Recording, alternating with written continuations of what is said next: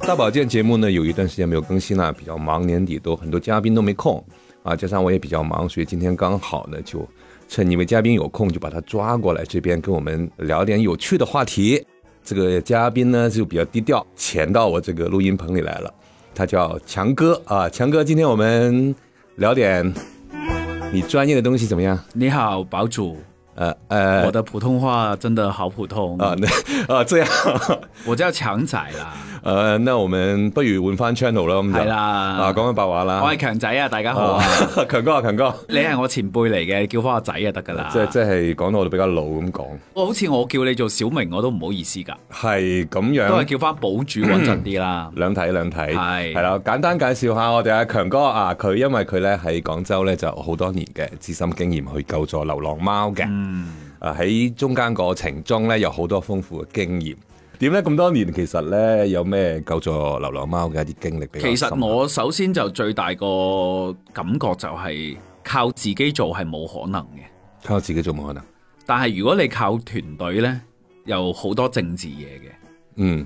就等於如果一隻貓佢要做一個決定嘅話，你三個人有三把口呢，嗯嗯哼你其實等於害咗只貓嘅。所以由 day one 第一日我去做呢樣嘢嘅時候，已經係一個人去做嘅。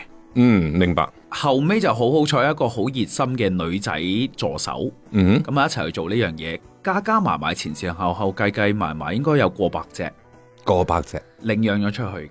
哦。咁救助我覺得應該有百零二百隻，咁其中有一啲就領養咗出去啦，有啲就過身啦。呃可唔可以咁理解咧？譬如話咧，喺街邊突然間見到只流浪貓，好慘，你就照把佢一嘢抱起，掟入架車，攞翻屋企，或者去某個地方幫佢做一啲誒護理啊。誒呃攞翻屋企就唔合理噶啦。嗯即係如果正常嚟講，我如果喺條街度見到流浪貓需要救助嘅話，第一時間就抱起佢先啦，嗯第二時間就即刻送醫院噶啦。哼，誒、寵物醫院啊，因為你自己係完全冇任何經驗嘅情況下，只有醫生幫到你嘅啫。 嗯佢攤喺度，你又唔知佢係咪貓瘟啊，係咪俾車撞到骨折啊？嗯，再加上佢唔識講嘢嘅情況下，你一定要去醫院做一個完全嘅檢查，你先可以得出結論嘅。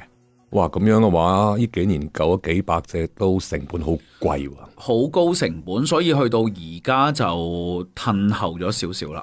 第一係，救唔晒，第二係自己嘅錢咧有限。因為其實我哋睇翻咧身邊咧，譬如話某啲小區啊、路邊啊，經常有好多流浪貓嘅。喺呢個情況下咧，其實都幾麻煩啊。譬如話我啲唔專業嘅人士咧，肯定係唉有時冇辦法，只能夠唉行過啊。但好似你咁咧，可能就分分鐘會把佢做相關嘅處理跟進啦，係嘛？正常嚟講啦，我就會聊嘅，聊逢係貓我都會聊嘅。一嚟就自己本身好中意啦，係二嚟呢，如果聊得到佢嘅話，抱得起，嗯咁我就會帶佢絕育噶啦。嗯絕育之後，嗯一路寄養，一路再揾領養。即係首先去絕育嘅，一定要絕育。我哋如果講流浪貓咧，佢個邏輯係咁嘅，即係棄養好，嗯哼或者喺屋企走失好，變咗流浪貓啦。嗯咁有呢一啲流浪貓咧，就會有一出世就係流浪嘅貓仔啦，因為佢哋會繁殖噶嘛哼。嗯冇錯，呢個係可以幾何級數增加嘅。嗯咁如果喺咁嘅情況下呢，我認為如果真係要做啲嘢，就一定要有相關部門幫手嘅。誒、相關部門而家冇乜可能噶啦，因為我最近睇到段新聞就話泰國有啲地方係有做嘅，就開始推行一啲貓咪嘅免費結紮。佢係泰國一啲小地區嘅當地嘅政府啦，加埋獸醫、愛心人士咁，即係嗯類似志願社咯，係啦，咁啊一齊去做。咁唔好話中國人冇人做。咁我哋國家台灣地區呢，我去旅遊嘅時候呢，你見到有啲貓隻耳仔係剪咗角嘅，呢個係咪約定俗成嘅一個？見到呢啲就等於係呢樣嘢。哦，明白。係啦，所以要解決流浪貓嘅問題係需要大家一齊努力嘅，大家純餵，即係而家好多人純餵嘅，冇錯，佢又唔會去帶佢絕育，唔會嘅，呢、個嗯悲劇係會一直蔓延嘅。而且越來越多啲貓仔會出世。誒、呃有啲人係講得好啱嘅，你如果純餵但係唔絕育呢，其實係無補於事嘅。你即使解決到個温飽，佢貓瘟呢，佢如果有全腹呢，有口炎呢，條街度無數咁多細菌，無數咁多風吹雨打，周圍都係怪獸小朋友攞石仔掟嘅，啲車飛嚟飛去嘅，係，咁都係無數嘅悲劇會衍生出嚟嘅。所以我就認為啦，如果真係要做啦，就化整為零係最好嘅。有樓盤就樓盤搞，冇樓盤就小區搞。其實佢都喺摸索階段吧，我個人覺得，因為呢樣嘢呢，第一冇一個規範化嘅一啲指導啦同，埋冇理論啊！而家冇理論，係啦，冇理論基礎指導啦，佢哋都係諗到咩做乜嘢。係好可憐啊！喂飽佢哋先啦，係煲唔係唔湯係有嚿瘦肉俾佢食咗先啦。唔係，依個都好正常，因為我見到好多啲阿姨呢，年紀比較大嗰啲呢，譬如話我屋企小區附近都好多啲咁阿姨嘅，係攞住一袋貓糧到處去撒啊！個心地係好嘅，係，但方法呢，就可能就嗱冇辦法，因為佢人單力薄啦，一個人冇誒冇冇對錯，係。但係冇有錯時你可能要有更多嘅嘢先可以真正保障到佢哋咯，嗯即係俾啲位置佢哋安身啊，嗯哼，俾佢嘢食啊。如果佢哋有呢兩樣嘢嘅情況下呢，佢哋就冇咁怕人噶啦。嗯咁等佢哋冇咁怕人嘅時候呢，一嚟佢就少咗同人衝突啦，嗯哼，因為佢哋活喺我哋個小區入邊噶嘛，冇活錯咗喺樓盤入邊咁啊嘛，冇錯，咁冇咁怕人就少咗衝突啦，就可以容易啲捉佢絕育。係。我如果捉得到嘅，我係全部都會捉嘅。哇！咁你工作量會好誇張 嘅喎，誒誒係啊，尤其係貓公 最衰最衰貓公。咁樣。其實呢，我見翻好多新聞或者係身邊啲朋友講呢，見到流浪貓最好唔好去摸佢，尤其小朋友啊嚇，因為係流浪貓呢個應激反應好勁嘅，誒、啱，一唔小心咧就搲親你，即係呢個都係少少嘅生理知識啦。係誒，佢、手入邊有細菌嘅情況下呢，你就算冇狂犬病毒都好啦，佢會有破傷風菌嘅有可能係。啊破傷風，所以你係要去打狂犬針嘅同時咧，係要打埋破傷風針。哇！呢樣嘢真係一般係最好有經驗玩過貓、養過貓嘅人呢，先知道點樣去抱係只啊貓。如果冇乜經驗呢，去撩佢呢，分分鐘佢俾搲親。呢個又冇對錯，因為貓係唔知啲咩回事嘅，同埋係咯，你又唔知嗰只貓係咩情況，你又唔知佢係咪啱啱生完 B B，係佢遇到任何喂我隻手啊，就算我做愛心人士啊，我有咁多經驗啊，成隻手都係俾貓搲嗰啲爪痕啦、都係嗰句啦，希望相關部門某一日啦，即係可以幫手啦，包括政策上嘅支持啦，佢要有政策支持之外，仲要有法律支持嘅。假設一個情況，哦，我哋樓盤好好嘅，咁啊俾咗啲地方啲貓容身嘅，咁啲係貓去晒嗰個地方，咁咪更加俾嗰啲虐貓嗰啲人容易捉佢。我哋不斷去將嗰個範圍縮窄嘅時候呢，貓同人嘅距離係會越拉越近嘅。係。咁但係貓同食貓同埋虐待貓嘅人嗰啲距離呢，同時都會越拉越近嘅。嗰、個時候就要有法律支持啦。係，即係如因果為你有法律支持係，哦，你唔可以咁樣去捉啲動物去食嘅，嗯又或者你唔可以隨街度咁樣去虐待動物嘅，捉只動物翻去碾死佢嗰啲嘅。嗯係呢個一嚟係政策，係後續就係要法律支持。係，因咁為呢呢件幾事先年，包得好靚嘅。你譬如話好多其他國家應該有相關嘅嘢，唔使其他國家，就係我哋香港。你係首先有條法例係你唔俾食貓狗，係冇錯，有個法律支撐，咁、嗯你先少咗好多橋撩嘢。咁我哋再去做後續嘅嘢，咪容易做好多咯。如果道德束縛唔到嘅時候，你就需要法律去做嘢噶咯。嗯再想楞多少少啦，即係而家我見到網上好多爭拗啦，就愛貓人士同埋一啲好驚貓嘅人喺度嘈啦。嗯哼，我有時都會企喺其他人嘅角度去諗下嘢，嗯因為我哋好容易會企咗喺自己愛貓人士嘅角度出發。嗯冇錯，哇！貓仔咁得意，點解你唔中意嗯啊？即係 有冇搞錯啊？我喂貓，你做咩嘈啊？好可憐啊！哦即係你中意，你冇得俾人中意嘅。冇錯，有啲愛動物人士好多做法呢，嗯佢係會令到一啲唔中意動物嘅人係更加唔中意動物嘅。嗯係啦啱啱，而家最大嘅目的就係想個流浪貓嘅數量減少啦，即係流浪貓減少，其實對其他動物都係好必要，因為點解貓呢種動物呢，嗯我哋就覺得佢得意啦，係即係佢經過咁多年嘅演化，成為屋企可以家養嘅寵物啦。但係佢哋嘅天性係嗜殺嘅，有啲動物呢，佢殺其他嘅動物呢，係為咗飽肚嘅，係但係貓呢，佢係為咗開心嘅。係冇錯，所以我屋企曱甴都冇隻嘅，幾時不時有隻曱甴放喺我面前，哇只貓，我係試過喺貓口入邊救咗只雀仔落嚟嘅。誒呃我知，因為一喐嘅嘢佢就會撲噶啦，所以係我覺得流浪貓減少啦，對貓好，對其他動物都好嘅。嗯即係流浪動物絕育放歸，再加政策法律支持，我認為而家係唯一嘅解決方法。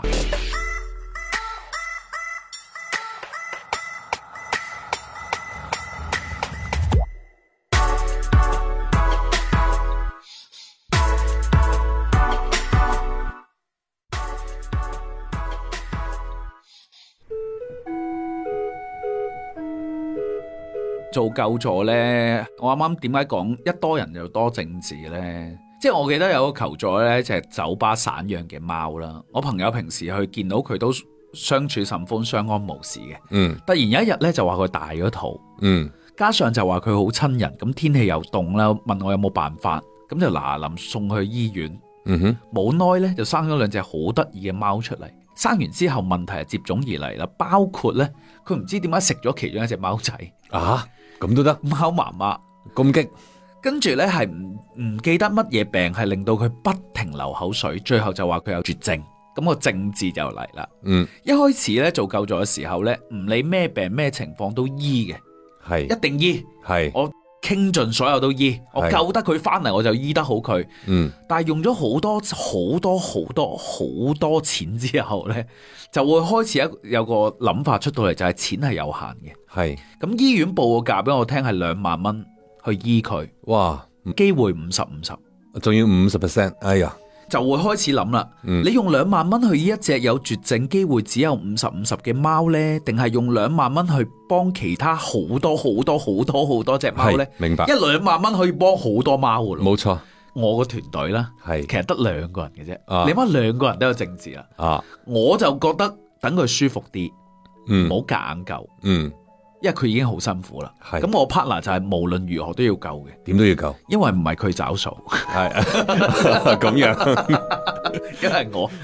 咁到後期就開始有諗法啦。呢只貓最後呢嗯係救嘅，嗯，但係冇耐就過身啦。哦。所以喺救助上面呢，係好多呢啲嘢值得我哋去諗嘅。誒係好頭痛啊！涉及到病呢樣嘢，人都係啦，何況貓？係睇翻轉頭啦，對於我哋嚟講，每一次救助都係好特別、好奇特嘅經驗嚟。係我因為救過鴨添，誒只鴨仲領喺度養嘛？嘅要求就係唔俾食佢咯，哦咁樣，係唔知佢領養你係俾人領養只，啊俾人領，養咯。我冇跟進到，誒、係咯，佢好似有個大嘅地方，即係俾佢跑啊嗰啲嘢嘅。係係啦，金魚我有救過，啊金魚金魚你諗下點救？你喺個樓盤嘅停車場，係點會發現喺個垃圾桶入邊有人攞膠袋裝住啲水，入邊有兩條金魚啊？哦，即係隨手劈咗嗰邊俾你發現咗，你話動物喺某啲人嘅心目中係幾咁卑微嘅？嗯冇佢錯，哋係唔覺得呢條生命就好似不斷有家長喺嗰啲黃埔古港嗰度買啲蟹，攞條繩去綁住喺喺條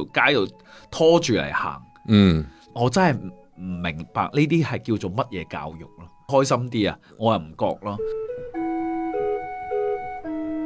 我自己都有啲自私嘅，係有時係覺得感動到自己嘅，誒自我感動即係做救助，係又或者可以叫係情感嘅反芻。嗯即係明白關注到嗰只好需要幫助嘅動物嘅同時呢，你係某程度上你可以治療到自己。有一隻貓好肚餓喺個垃圾桶度執嘢食嘅時候，你好似攞住袋嘢餵佢食呢，你就會俾佢覺得原來呢個世界係係仲有其他人係會關心佢。呢種感覺係有時會令到我係幾舒服嘅。嗯我明嘅，我明嘅，咁當然喺成個救助嘅過程之中啦，都見到好多人生百態啦，同埋有啲好乞人憎嘅人啦。好乞人憎嘅人大家都分享下啦，難得今日上到嚟，希望冇人認得我啊！啊有啲人呢，佢係淨係發朋友圈嘅啫，啊邊度邊度啊！哇！我今日上班經過，啊有隻貓仔喺個角落頭啊！哇，好凄涼啊！又凍，佢又唔識喐，我好趕時間啊！如果有人去就幫佢啦，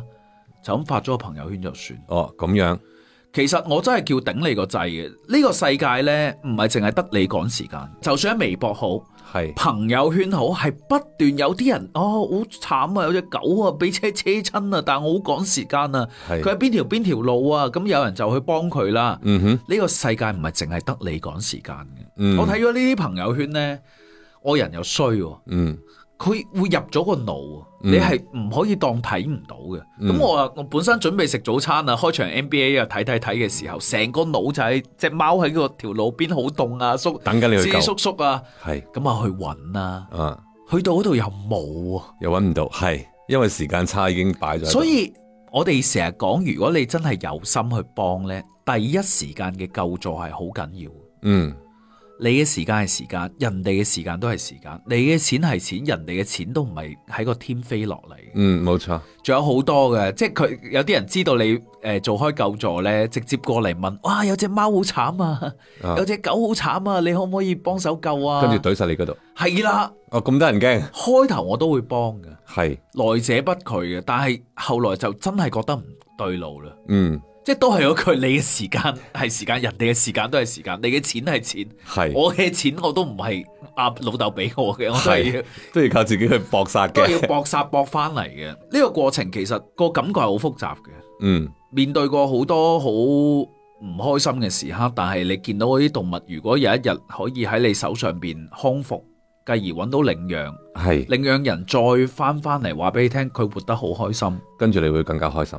就係、嗰個叫情感反芻咯。我而家係褪到好厚好厚啦，係， 即係厚到淨係可以借你個節目去宣揚一啲冇乜用嘅知識啦。呢啲嘢真係唔識噶，好多人都。係啊，我想多謝兩個機構啦。啊我，唔開唔開佢全名啦，啊黃埔大道有間叫泰 X 動物醫院啦，係，同埋彩虹橋。彩虹橋，彩虹橋嘅負責人呢，佢做彩虹橋之前已經係我朋友嚟嘅，係，佢係一個好型好型嘅麻甩佬。我某程度上覺得我哋楞多一兩個 friend 應該你係會識到佢。啊，佢做彩虹橋嘅初衷啦，都係想話喺動物離開嘅時候，俾佢哋有一個尊嚴。哦，佢係專門送佢哋走嘅。哦，專門送寵物走係啦嘅機佢構有，全套服務，包括用我哋中國傳統嘅超度啦，嗯誒、樹葬啦，嗯，又或者其他好多 side check 嘅服務都係有嘅。唔知其他人嘅感覺係點，但係我會有一個唔好話撫平到個悲傷啦，佢會令到我喺嗰一刻係舒服好多咯。嗯，我諗佢大大話話幫我送走咗大概超過五十隻動物。哇，都好犀利，系啊，救助呢條路俾咗我莫大支持嘅呢個泰 X 動物醫院啦，同埋彩虹橋啦，我係特別想多謝佢哋。其實有時咧，你救助動物咧，萬一佢真係不幸一段時間內離世咧，你都會好傷心嘅。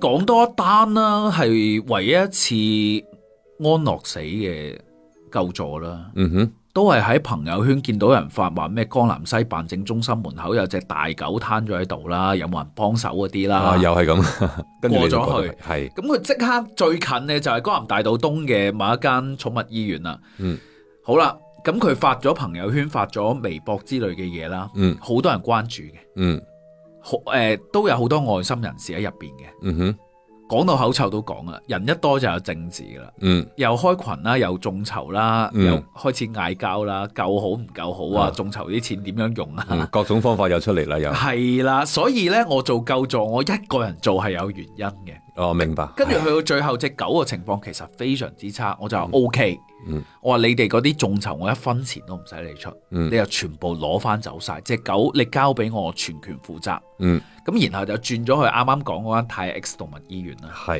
因為佢幫我救咗太多嘅狗，同埋俾好多嘅絕育嘅名額我去幫助流浪動物嘅，嗯所以佢係唯一一間我信任嘅醫院。咁去到一 check 呢，全身都係腫瘤。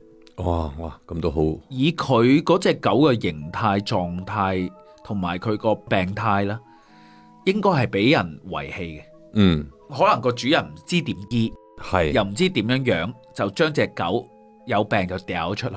嗯，佢個情況係每喐一下都係痛嘅。哇，好陰功，跟住我就做咗我做救助咁多年唯一一次安樂嘅決定啦，嗯係嗰、個感覺你係從未如此痛苦嘅。嗯我唔知我係變態啊，定我係我啲基因有啲問題呢。我同嗰只狗其實接觸係幾日嘅啫，嗯，明白，但係都係極度痛苦嘅。係，所以喺佢安樂之前，我又唔想佢太辛苦啦，就叫醫生開最好嘅止痛藥俾佢啦。嗯，即係最慘就係你食完嗰刻，你見佢係精神翻嘅，即係有因為啲回佢光返佢唔照，痛啦。哦，明白，佢食咗最好嘅止痛藥，佢唔痛啊。嗯，咁喐得翻佢嗰個樣呢，你係完全唔捨得嘅。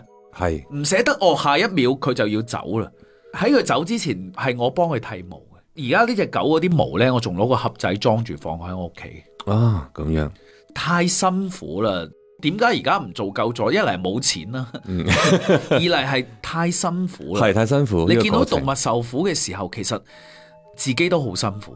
嗯，所以我都希望啦，大家一齊做啦。呢啲嘢你話靠幾個人啊，或者或一兩個機構啊，係好難做到。呢、個地方唔係淨係我哋喺度好用力咁去活下去嘅。嗯，冇錯，其實好多生命都喺度好用力冇錯，咁冇活下錯，去嘅。冇錯，唔止係人類，有好多各種嘅生命。係啦，咁你有時你愛佢哋嘅情況下，你某程度上都係愛緊自己。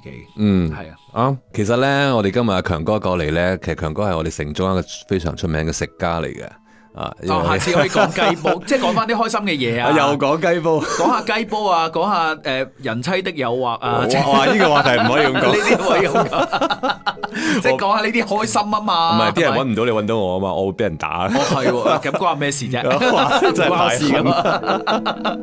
啊反正就今日好開心啦，今日都不知不覺都傾咗差唔多四十分鐘。嗯，係啊，我哋就非常多謝我哋阿強哥過嚟呢邊，同我哋分享下係啊，流浪貓如何救助嘅一啲。下次嚟又講其他話題㗎啦，譬如咧，唔講住啦，因為我下次嚟用其他名嘅。啊啊， 哇！你咁都得係啊，所以下次再開啦，大家密切關注啊，好嘅，好嘅，差唔多過年啦，反正提早祝大家新年快樂啦，身體健康啊最緊要。係冇錯。咁今日嘅大保健就到此為止，下次咧繼續跟蹤下，拜拜拜。拜。